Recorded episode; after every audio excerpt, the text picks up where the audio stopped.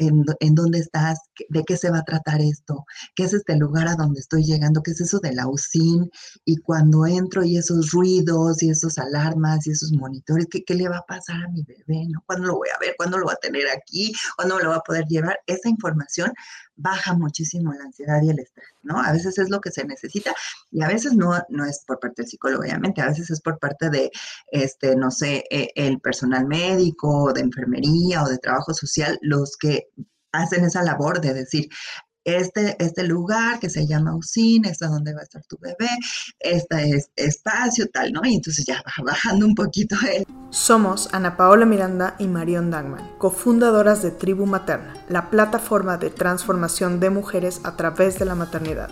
Si tú estás lista para Sanar a tu niña interior, romper tus creencias limitantes, cuestionar lo establecido y criar desde un nivel profundo de conciencia, bienvenida a Tribu Materna. Cada semana invitamos a personas extraordinarias y top leaders que compartirán contigo estrategias únicas e innovadoras en maternidad consciente, salud integral, educación alternativa, desarrollo personal y mucho más. Todo lo que tú necesitas para sanar y transformarte en tu mejor versión. Hackea el código de la maternidad con Tribu Materna.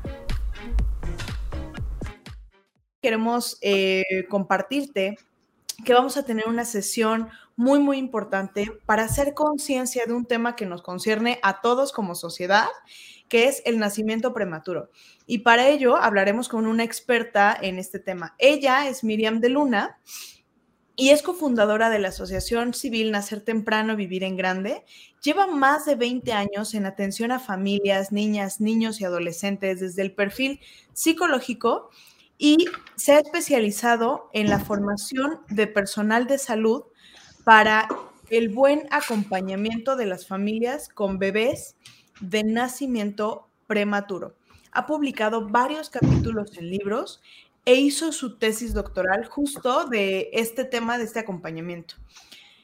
Tuvimos varios mensajes de mamás que justo nos compartieron sus historias de vida y del nacimiento prematuro de sus bebés.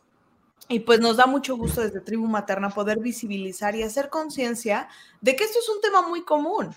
Eh, uno de cada diez, uno de cada diez nacimientos son nacimientos prematuros. Miriam, bienvenida a Tribu Materna y me gustaría pues comenzar con la pregunta, ¿qué es un nacimiento prematuro? Ah, ok. Muchas gracias por la invitación y bueno, pues les platico un poco. Eh, eh, se considera que un bebé nace prematuro si nace antes de la semana 37 de gestación.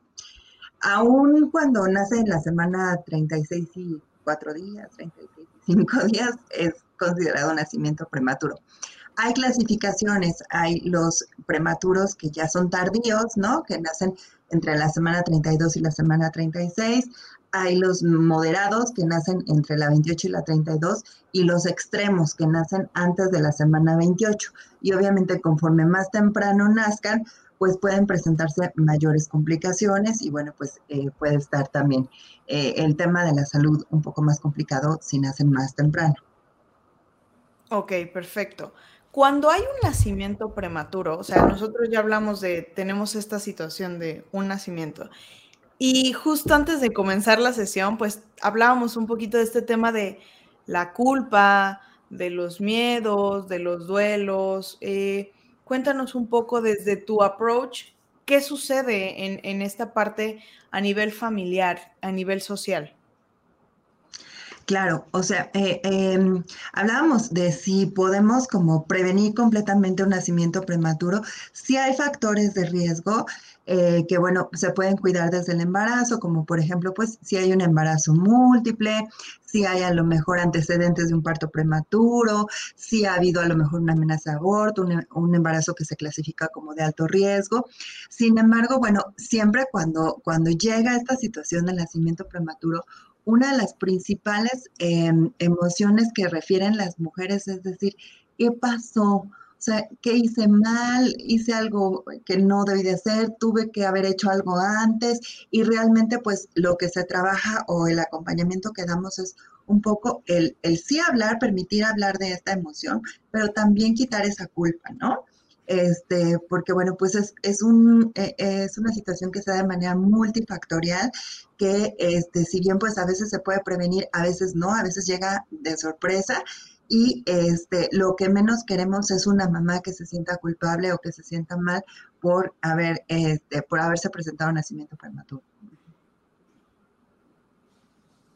Sí, porque justo, bueno, pues tenemos esta situación en la cual hablábamos y, uno de los puntos que más tocamos en tribu es esta situación de sanar y de, saber qué es lo que está sucediendo adentro de ti, que puede representarse pues en, en lo físico, o sea, en todos estos niveles. Entonces, em, como padres, ah, vamos a poner un, escenario en el cual ya existe eh, porque evidentemente también hay multifactores que pueden desarrollar o de, eh, sacar este, esta situación de que existe un nacimiento prematuro. Como padres, ¿cuál es el papel primordial a tener en cuenta para poder llevar esta, para poder sobrepasar esta situación, o sea, tener esta resiliencia. ¿Cuáles son los, los tres factores que tú dirías, estos puntos en específico, son los que se deben trabajar en la familia? O sea, uno de los factores de apoyo que son muy importantes es el, factor de red de apoyo, ¿no? Para la familia. Eh, por un lado, para la mamá, el factor de la pareja es muy importante, ¿no? Sabemos que si no está la pareja en cualquier tipo de nacimiento, pues se ve en riesgo, ¿no? E, esta parte afectiva, pero más en el nacimiento prematuro. Entonces, si hay una pareja que apoye, ese es un factor de apoyo, pero si no también el, la red de apoyo que pueda tener como la familia como tal, tanto la familia extendida, los abuelos, este eh, o sea, gente cercana que a lo mejor de pronto ayuda en cosas como muy básicas, como pudiera llegar a ser, pues que si hay otro hermanito, llevarlo a la escuela, que quien apoye en la comida mientras la familia está en el hospital, cuestiones de este estilo, pero también la red de apoyo que se hace con el equipo multidisciplinario que está al cuidado del bebé en el hospital, o sea, con las enfermeras, médicos, este, trabajadores sociales, eh, psicólogos y los hay en el hospital, también esa red de apoyo y con otras familias que pueden estar viviendo una situación similar o que ya la vivieron. Y esto también ayuda como para decir, em, no, soy el, único, la única que está pasando por esta situación, ¿no? No somos los únicos. Ahorita que mencionaste esta parte de la red de apoyo y tomando en cuenta como el, el lema de este año para conmemorar este día del parto, bueno, del nacimiento prematuro, hablamos de la red de apoyo de otros, de otros profesionales, como son el caso de las dulas, asesoras de lactancia, de porteo. Ahí se me secó aquí la garganta. ¿Cuál es el papel de estos profesionales? Sí, como que todos formamos como una red, o sea, como un engranaje ahí que vamos participando de diferentes maneras en el nacimiento, desde el embarazo y, los primeros meses de vida, ¿no? Este, em, por ejemplo, las mujeres que eh, se ven por ahí en en, cursos de psicoprofilaxis, de cuidado y atención al embarazo, este, que a lo mejor forman grupos con otras mamás que están embarazadas, ya tienen como esa red hecha previamente, ¿no? Incluso tienen el contacto de gente que a lo mejor la puede apoyar en el nacimiento o después, o sea, asesoras de lactancia, a lo mejor eh, sí, como eh, acompañantes en el parto, este no sé, por ejemplo, hay, hay, lugares en donde se les da seguimiento y ya que nace el bebé ya tenemos el grupo de posparto, de porteo, de masaje infantil, de todos estos, ¿no? Esos son fuera de, eh, como quien dice, el hospital, ¿no? Son unas redes de apoyo que se hacen fuera de, este, en el hospital, por supuesto que también el engranaje se da desde el médico ginecólogo, ¿no? Que lleva todo el proceso de nacimiento, el neonatólogo, el equipo de neonatología que está al pendiente del bebé, este, el equipo de enfermería, pero también participan otros muchos. O sea, cuando hay un nacimiento prematuro, a veces se requiere del apoyo del fisioterapeuta, este, de el, em, a lo mejor del terapeuta del lenguaje después, del de neurodesarrollo, de médicos especialistas que no son propiamente neonatólogos, pero que a lo mejor requieren que atiendan al bebé, por ejemplo, cardiólogos, este, en fin, ¿no? Eh, y por supuesto, pues el trabajo de psicólogo, ¿no? Que, eh, bueno, yo siempre he dicho que es eh, una participación muy importante que se debe dar en todos los hospitales. A veces no se da por, condiciones que tenemos, eh, que no hay como un, psicólogo de planta eh, o en el hospital o en UCIN, ¿no? O en, el área de cuidados intensivos neonatales, pero claro que participa como de manera activa claro que si no está dentro, pues también lo podemos eh, encontrar afuera, ¿no? Este, esa participación. Entonces, son como muchos este, el equipo, ¿no? Que acompaña al nacimiento prematuro les digo, como los que están afuera, los que están adentro del hospital, la red de amigos y familiares, este, que sí hace muy, eh, o sea, hace más llevadera la, transición entre el hospital y la casa. Y es que es un tema súper importante, porque al final de cuentas no solamente estás viviendo eh, el hecho del nacimiento eh, del bebé, estás viendo que es una familia que probablemente pues si fue un nacimiento prematuro que no tenía eh, pues estas posibilidades, tal vez todo iba muy bien y de repente se desencadenó, te encuentras con situaciones emocionales muy, muy complejas. O sea, alrededor de la familia se viven situaciones muy complejas y algo que es muy importante en este, en este sentido es que la mamá no tiene que vivirlo sola. O sea, no tiene que vivir este, este, esta etapa y una de las cuestiones más importantes es poder externarlo y apoyarse de esta, de esta red apoyarse, Mario nos está aquí comentando que está teniendo problemas con el Internet. Justo al inicio de la sesión tuvimos esta, esta conversación, entonces pues bueno, vamos a, a, continuar por aquí. Eh, es, muy importante el que la familia se pueda sentir contenida, acompañada y cuidada por todos los demás miembros de tanto de la sociedad como de profesionales. Aquí a mí me gustaría también mencionar que esta parte de las terapias alternativas también es importante.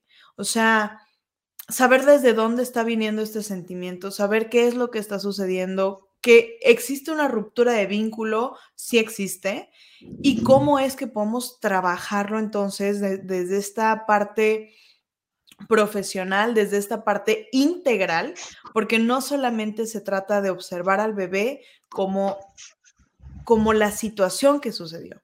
Entonces, ahí tú cómo, ¿cuál, es, cuál, cuál sería esta como recomendación o consejo que pudieras dar en cuestión de el no estar solo. O sea, desde este punto de vista psicológico, ¿qué, qué, sucede? Fíjate, o sea, cuando, cuando llega este nacimiento antes de tiempo y no está previsto, pues las emociones están a todo lo que dan desde el inicio. O sea, muchas veces es eh, el, shock de, de, te dicen, pues va a tener que nacer en este momento, ¿cómo? Tiene 28 semanas, este, todavía falta mucho, este, deja los preparativos, déjate el baby shower que ya no lo hicieron y todas esas cosas que de pronto se quedan como a medias, ¿no? Este, el preocuparse por qué va a suceder con el bebé, ¿no? Lo primero, lo primero que refieren las mamás es decir, pues, este, ¿qué, ¿qué, va a suceder con mi bebé, ¿no? ¿Va a estar bien? ¿Qué le va a pasar, no? Obviamente que el temor a, a la muerte, pues está latente ahí, ¿no? Entonces, de inicio, ¿no? Cuando llegan los papás al hospital o cuando nace el bebé prematuro, este, eh, las emociones son desbordantes, hay una crisis como tal. Ustedes imaginen esto como una crisis y muchas veces la aproximación de los profesionales o de otras personas no es tan prudente al inicio, ¿no? O sea, como querer apoyar y luego, luego cuando llega. Eso. No, no porque a veces es como, no, estoy ni siquiera proceso lo que estoy pasando, yo estaba embarazada, yo todavía estaba esperando a que pasaran otras seis semanas, ocho semanas, y ya estoy en el hospital y ya recibí a mi bebé y todavía ni lo veo, todavía ni lo conozco, imagínate eso, ¿no? Entonces llegar y, y, acompañar y hablar bonito, no, ahorita no, ¿no? en esos momentos no es lo que se necesita muchas veces. Lo que se necesita a veces es, es contención, a veces es información, es, es decir, a ver, ¿en, ¿en dónde estás? ¿De qué se va a tratar esto? ¿Qué es este lugar a donde estoy llegando? ¿Qué es eso de la UCIN?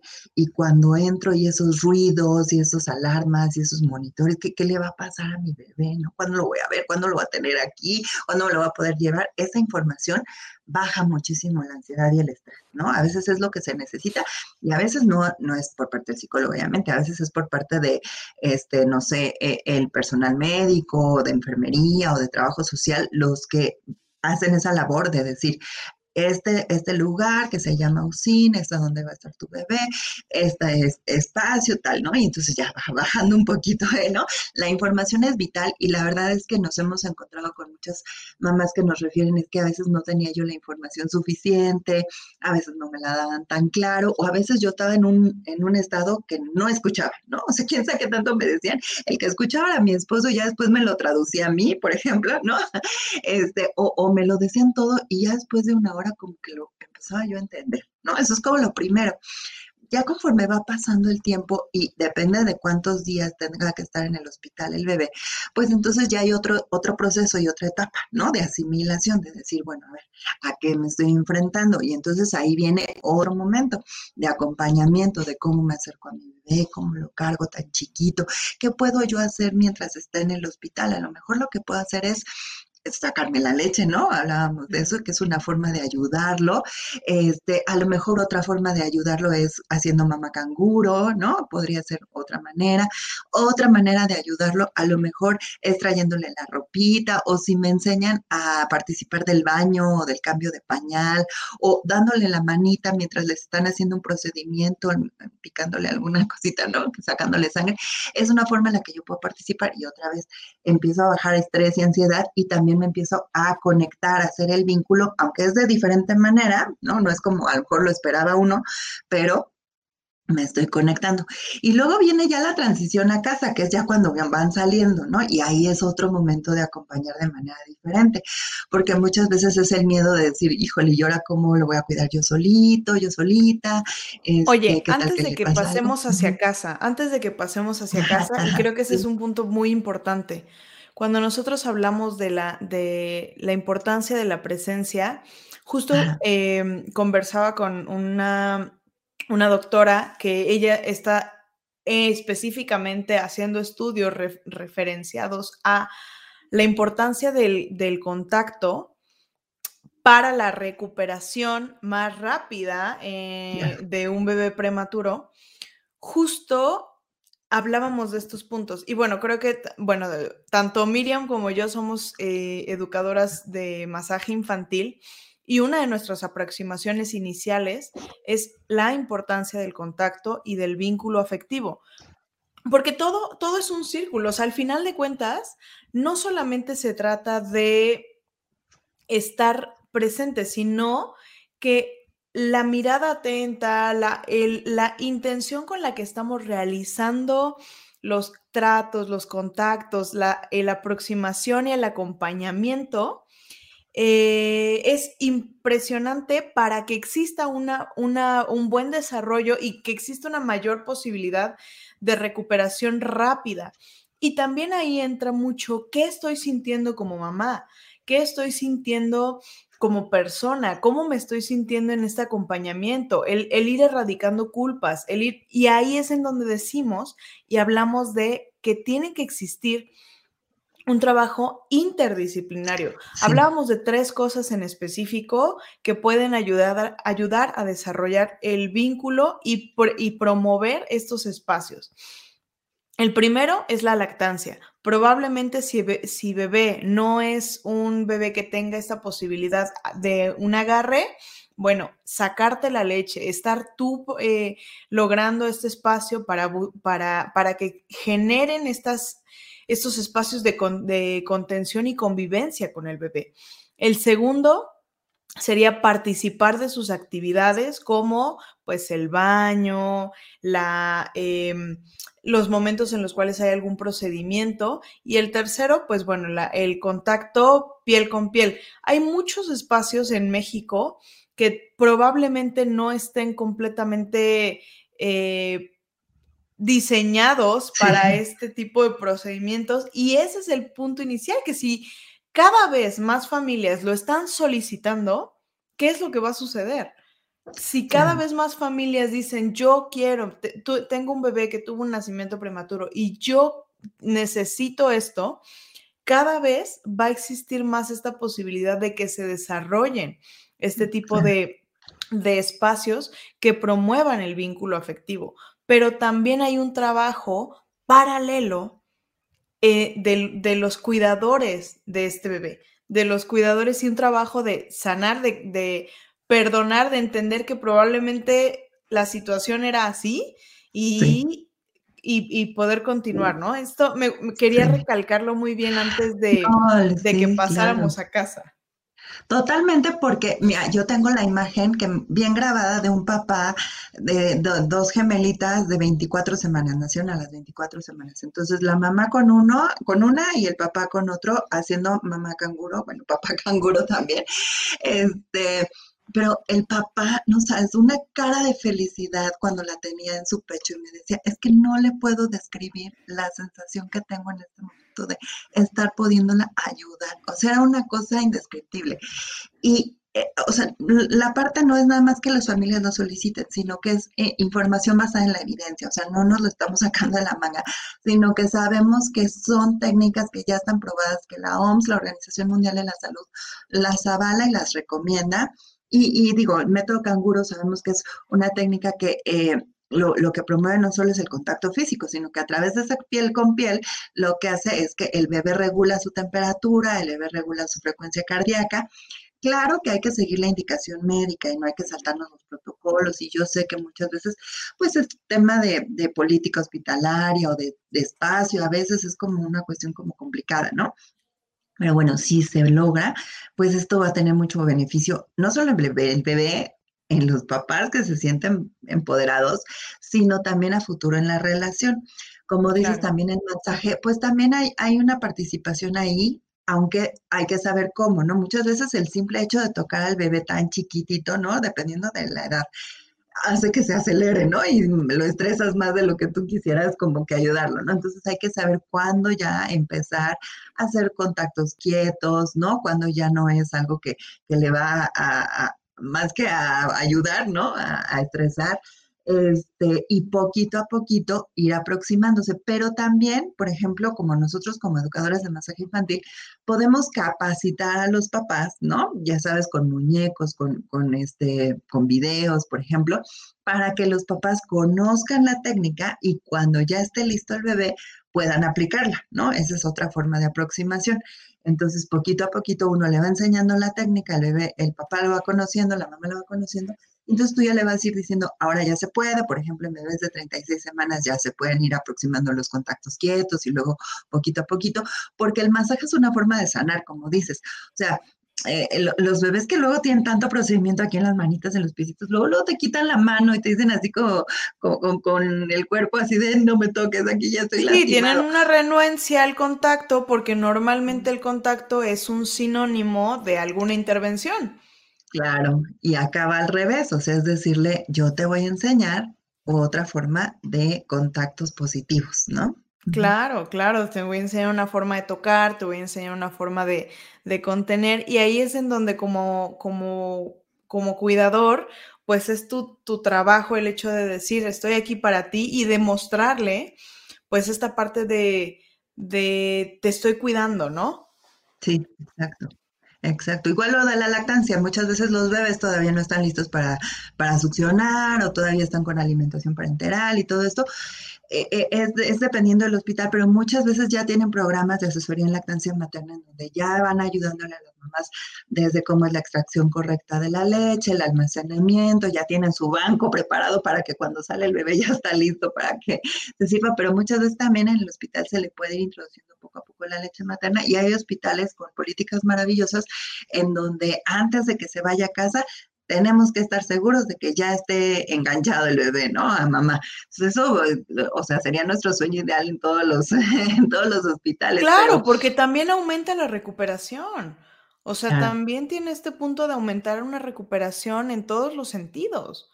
Claro, pero como yo le decía a Mario, bueno, si esto no fue posible eh, en el hospital, porque muchas veces así lo cuenta la mamá, con el sueño de decir mi bebé, yo lo quiero amamantar, lo que sea, y, pues sucedió esta situación del nacimiento prematuro. ¿Y ahora qué?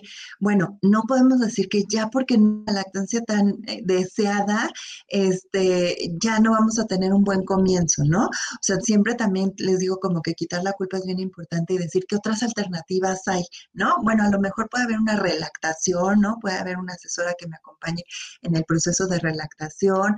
Puede ser que a lo mejor, este, pues el complemento con la fórmula, yo digo, pues no es lo mismo estar dando pecho y viendo la tele o viendo el celular, este, no, la conexión pues se rompe igual que si yo estoy con la fórmula, pero le estoy cantando y le estoy diciendo, y les, o sea, también hay que ver que las alternativas en el vínculo se pueden dar de muchas maneras, ¿no? Las ideales, pues obviamente. Y que ninguna familia es igual a otra.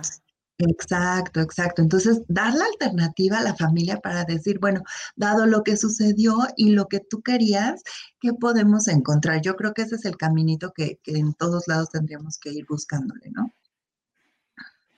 Perfecto, sí, excelente. Ahora, cuando volvemos a casa, eh, cuando llegamos a casa después de haber tenido a lo mejor una situación y varios sentimientos entre miedo, entre eh, tal vez existió también esta situación en la cual la competencia parental, o sea, como mamá te sentiste que no podías tú cuidarle porque a lo mejor te decían, bueno, sí, eh, vas a tocar al bebé, pero vas a tocarlo de esta, de esta forma, ¿no? O de aquella forma. Entonces, ¿qué, qué, sucede en, este, en esta transición? ¿Cómo, ¿Cómo puedes recuperar esta confianza en ti misma para poder decir, soy capaz de cuidar a mi bebé? Claro, claro, lo ideal sería que hubiera una participación activa de los papás desde antes de que se fueran a casa, ¿no? O sea, que ya el papá dijera, no, ya, ya me enseñaron cómo bañarlo, yo ya entrené, yo ya aprendí, ¿no? Eso sería lo ideal, pero si no se puede, normalmente lo que se reporta es que nos lleva entre una y cuatro semanas la adaptación, o sea, que más o menos un mesecito. Las primeras, o sea, los primeros días el principal temor es que deje respirar. Yo creo que todas las mamás hemos pasado. Yo creo que a todas, ¿eh? independientemente de. sí. Pero obviamente que pues todavía con este antecedente, pues más, ¿no? Entonces hay mamás que me dicen, me la pasé en vela así junto a la cuna viendo a ver si respiraba o no. Bueno, eso es algo que va a ir pasando. O sea, es importante decirle a la mamá, va a pasar. O sea, vas a sentirte cada vez mejor, vas a sentirte cada vez más tranquila, vas a sentirte cada vez más capaz hay algo que se llama sensibilidad materna, que es esta capacidad que tenemos de eh, responder a las señales del bebé, de decir, ay, este llanto es porque ya tiene hambre. No, no, es que ya tiene sueño. No, no, no, es que ya quiere que lo cambie, ¿no? O sea, es como una superpoder que tenemos. Pero para este superpoder necesitamos estar cerca del bebé. Eh, y mientras más cerca estemos, más vamos a desarrollar este, esta habilidad, ¿no? Entonces, cuando ya está en casa, pues es muy importante que el ambiente nos permita conectarnos con ese bebé, que si hay chance de que nos echen la mano con otras tareas, con otras labores, pues para que, idealmente la mamá, pero el cuidador, quien esté cuidando, esté cerquita del bebé, ¿no? Y que esté diciendo, mm, ya le entendí, ¿no? O sea, esto que me está diciendo es porque ya tiene sueño, ya se cansó, quiere que lo cambie de posición. Y eso te hace sentir así como que, ah, lo estoy haciendo bien. O sea, cuando ya le di de comer y ya se calmó, ah, pues sí lo entendí bien, ¿no? Entonces estoy siendo una buena mamá. Y así, ¿no? O sea, ya le, le saqué el airecito. Ah, y entonces ya lo vi con caras de tranquilidad y hasta me sonrió. Ay, no, soy la mejor mamá del universo. Y es lo que queremos, ¿no? Que poquito a poquito la mamá, los papás váyanse sintiendo que lo están haciendo bien. Pero si esto no va sucediendo, también el acompañamiento es importante. O sea, que alguien, alguien esté detrás. Puede ser, hasta les digo, o sea, los mismos... Eh, las horas de lactancia, las mismas dulas que estuvieron en el, en el, en el parto, en el... Hablábamos de, estos círculos que existen también eh, con las dulas, con las educadoras perinatales, porque algo que es bien importante es que cuando tú tienes este acompañamiento de un equipo interdisciplinario, o sea, fuera del sector médico, hablando específicamente de personas paralelas que te están acompañando en este sentido, en este sentido prácticamente podríamos decir que el 90% tiene esta idea de aproximación, de cero separación, de contacto positivo, de eh, estar presente, de buenos tratos, de eh, conéctate y reconéctate. O sea, e, este, este espacio también es muy, muy importante y volvemos al, punto de no vivirlo sola. O sea, no vivir una una maternidad eh, pues en soledad y en la cual no puedas acercarte y echar mano de todas estas herramientas, inclusive puedes hacerlo a raíz, eh, a través de las redes con, con, o sea, las redes sociales como red de apoyo igualmente, no hablando de grupos, ¿eh? sino hablando específicamente de eh, plataformas con muy buena información, digo, como lo que traemos en Tribu Materna, lo que traemos, hay, hay, hay cuentas que tienen información muy buena y que justo tiene que ver con esta parte de, del no vivir la maternidad en soledad, sino realmente tener herramientas para poder aplicarlos en tu día a día. Claro, o sea, cada mamá va a decidir qué le va a funcionar, ¿no? Porque a veces el buscar información te angustia y dices, no, mejor no, ¿no? Este, o mejor el grupo de Facebook o el de el WhatsApp de mamás de prematuro, ¿no? Ese me funciona muy bien, eh, porque yo siento que solo ellos que han vivido lo mismo que yo me entienden, ¿no?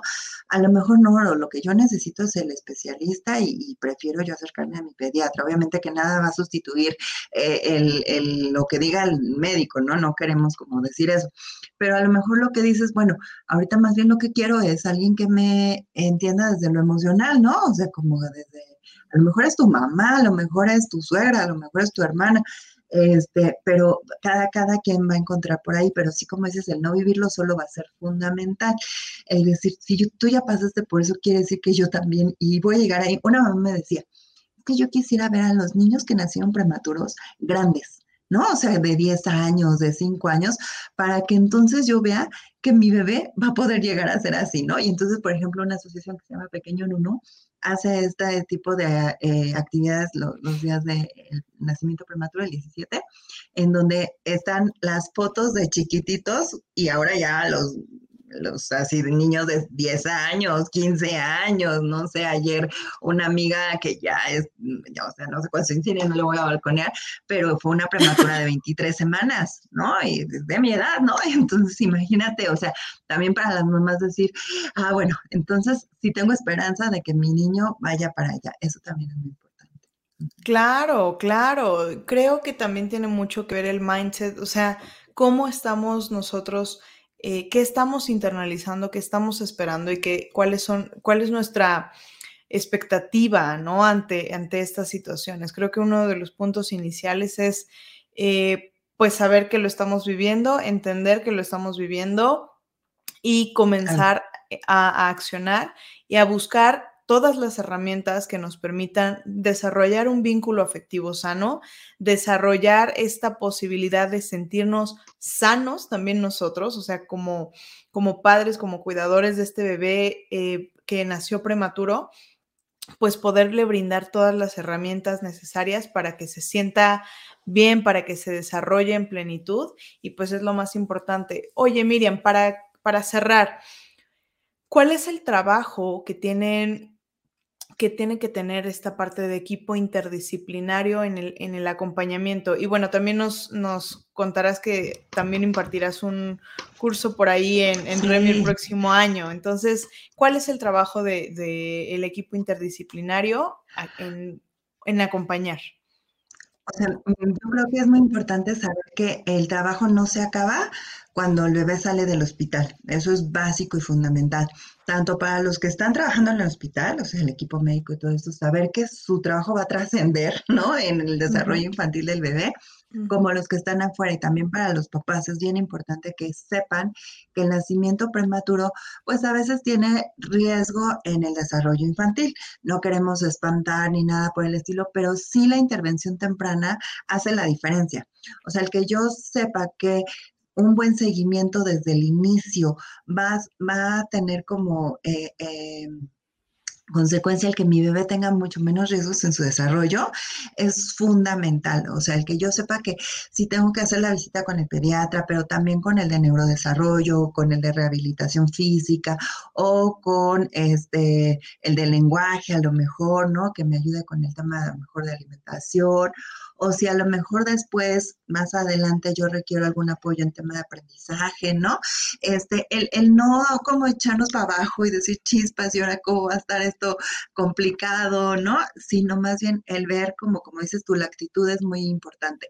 Este, yo tengo la fortuna de conocer chiquitos prematuros que ahorita ya son unos adolescentes de secundaria y que son chicos maravillosos, guerreros, así increíbles, que a lo mejor pues sí llegaron a presentar ciertas dificultades, pero que yo siempre les digo es que tú nos has enseñado que no te das por vencido, ¿no? Chiquitas, este, más grandes, gimnastas, campeonas de gimnasia, eh, o sea, tengo historias de todas, ¿no? Pero sí creo que la diferencia la hace la intervención temprana y el que, el que uno como especialista sepa, ¿no? Cómo es nuestra como cadena o eslabón, ¿no? Si yo no soy el especialista, ¿a dónde tengo que canalizar? Este, dar alternativas a los papás. Muchas veces los papás van peregrinando de un lugar a otro porque no dan con el lugar, ¿no? Y eso a veces, pues, eh, mm, retrasa mucho la intervención. A veces a mí me llegan chicos ya, ya en primaria, ¿no? Que a lo mejor, pues, necesitaban que los apoyaran desde antes y que no se dio así pero que este, pues si, si, cada vez más hacemos redes como este curso que vamos a dar a profesionales de la salud, que la idea es como saber cómo yo puedo participar, ¿no? Desde mi trinchera, desde mi campo de trabajo y con las condiciones que yo tengo, cómo puedo ayudar a las familias de los prematuros en pro de su desarrollo, o sea, en pro del desarrollo de los niños y en pro de, de, la salud de las familias, ¿no? De la salud mental de las familias. Yo creo que eso para allá un poco el enfoque que le queremos dar al curso. Padrísimo, padrísimo. Pues Miriam, te agradecemos mucho esta sesión. Esperamos haya eh, sido pues muy buena para todas las personas que le están viendo. Recuerda que si no te has dado de alta en nuestra lista, tienes que darte de alta em, ya para poder recibir la información y poder recibir todo acerca de nuestros Tribute Talks. Ahí te dejamos la liga para que lo puedas hacer. Vas a recibir igualmente eh, el, el video de esta sesión para que puedas conocerlo y compartirlo también con las personas que, que necesites. ¿Cómo te podemos encontrar, Miriam? Ay, pues yo estoy por acá en, Instagram. Tienen eh, mi Instagram por acá, se los compartes de Luna Psicología Infantil. Eh, eh, yo doy apoyo a, familias, también doy apoyo emocional a niños, desde chiquititos hasta adolescentes. Este, también soy maestra, también soy docente, pero bueno, si tienen alguna duda, con mucho gusto por ahí en Instagram les puedo este, responder. Perfecto, pues muchas gracias. Nos vemos la próxima semana. Vamos a tener una sesión súper, súper, súper padre eh, eh, con Mimi Zambrano. Ella es terapeuta transgeneracional, especialista en sanación ancestral y conflictos con los padres y heridas de la niñez. Autora del libro Sanando a mis padres, transformando mi vida. Entonces va a ser una sesión muy especial, muy importante. Te recomiendo nuevamente. Eh, darte alta en la liga. Eh, puedes hacerlo en nuestra, en nuestra bio para que puedas recibir todos los recordatorios e igualmente la retransmisión de la sesión. Así que, pues bueno, nos vemos la próxima semana. Muchas gracias, Miriam, y nos vemos.